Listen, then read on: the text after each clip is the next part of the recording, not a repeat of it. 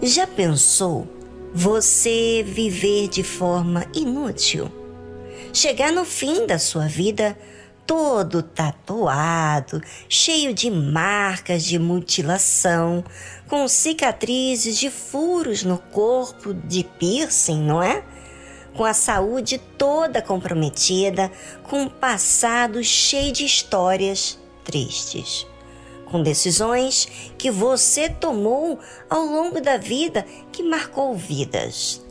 Tudo porque você fez os seus dias do seu jeito vontades que você correu atrás, homens, mulheres que você se relacionou, que fez com que tivessem filhos jogados no mundo, todos traumatizados, revoltados, enfim, com uma série de coisas. Um dia chega a conta de tudo isso que você plantou. Mas calma, ouvinte, calma, calma, porque eu não estou aqui para julgar na sua cara as consequências da sua vida. Mas que todos nós temos que parar de pensar nas aventuras, nas vontades próprias, na busca incessante de ser aprovado por terceiros. Você precisa se valorizar como pessoa. E a única forma de se valorizar é raciocinando e agindo em prol daquilo que vai funcionar mesmo e não se iludir com coisas que são inúteis, fúteis e que passam e não permanecem. Muitos estão vivendo uma vida amargurada porque fizeram tudo o que deu vontade e aí foi se entregando tudo que seus sentimentos conduziam como a raiva, mágoas e hoje o que colhem, angústia. Eu pergunto: será que o seu jeito, a sua vontade, o que o sentimento te leva a fazer resolveu alguma coisa? Hum, hum, hum. Não, não, não. A Bíblia fala o seguinte: por isso consumiu os seus dias na vaidade e os seus anos na angústia. Quando os matava, então o procuravam e voltavam e de madrugada buscavam a Deus. As consequências que você colheu já deu para ter noção que os seus dias foram consumados na vaidade. E o que é vaidade? Apenas quando se fala de beleza? Não. É quando é fútil não serviu de nada, né? Aí quando vem a morte de alguém que você amou muito ou que te amou, você cai na real e vive aquela dor de ter desperdiçado tanto a sua vida com coisas e pessoas que não fez nada de bom.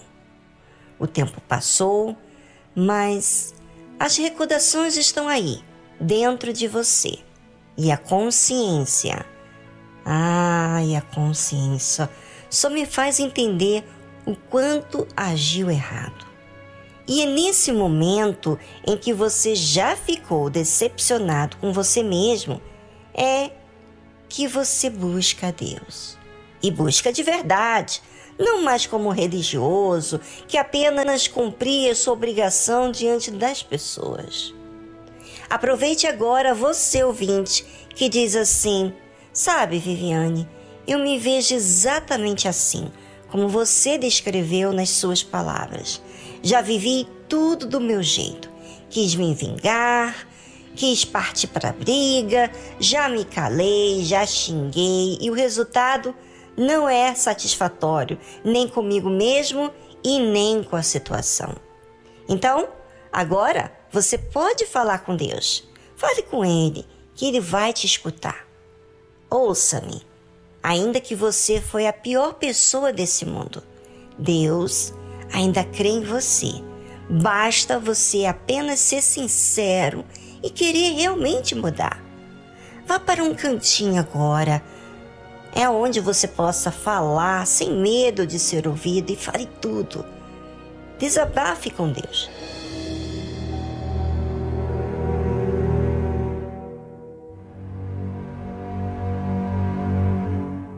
Então, todas as vezes que você, ouvinte, fizer aquilo que é certo de fazer, você vai sentir paz.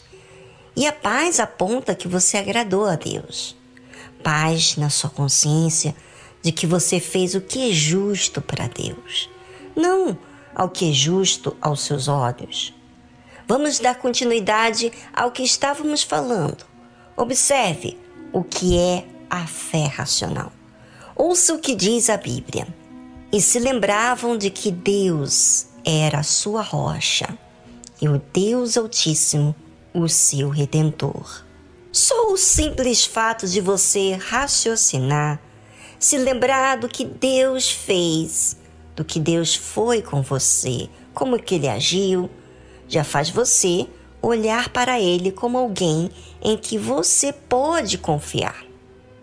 E muita gente que está me ouvindo agora já até esteve na igreja e hoje está afastado já por muitos motivos. E o que nutre esse sentimento de estar afastado, de permanecer afastado, é justamente por não olhar e não raciocinar para quem Deus foi para ela ou para ele. Ou seja, está vivendo numa emoção.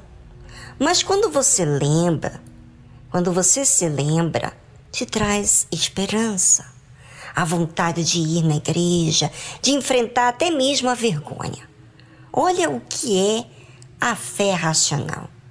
É o que é justo, o que tem que ser feito e não o que sente.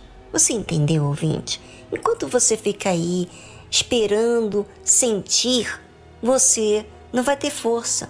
Mas quando você raciocinar e fazer aquilo que é certo você fazer, então você faz o que tem que ser feito, independente do que os outros pensam ou deixam de pensar.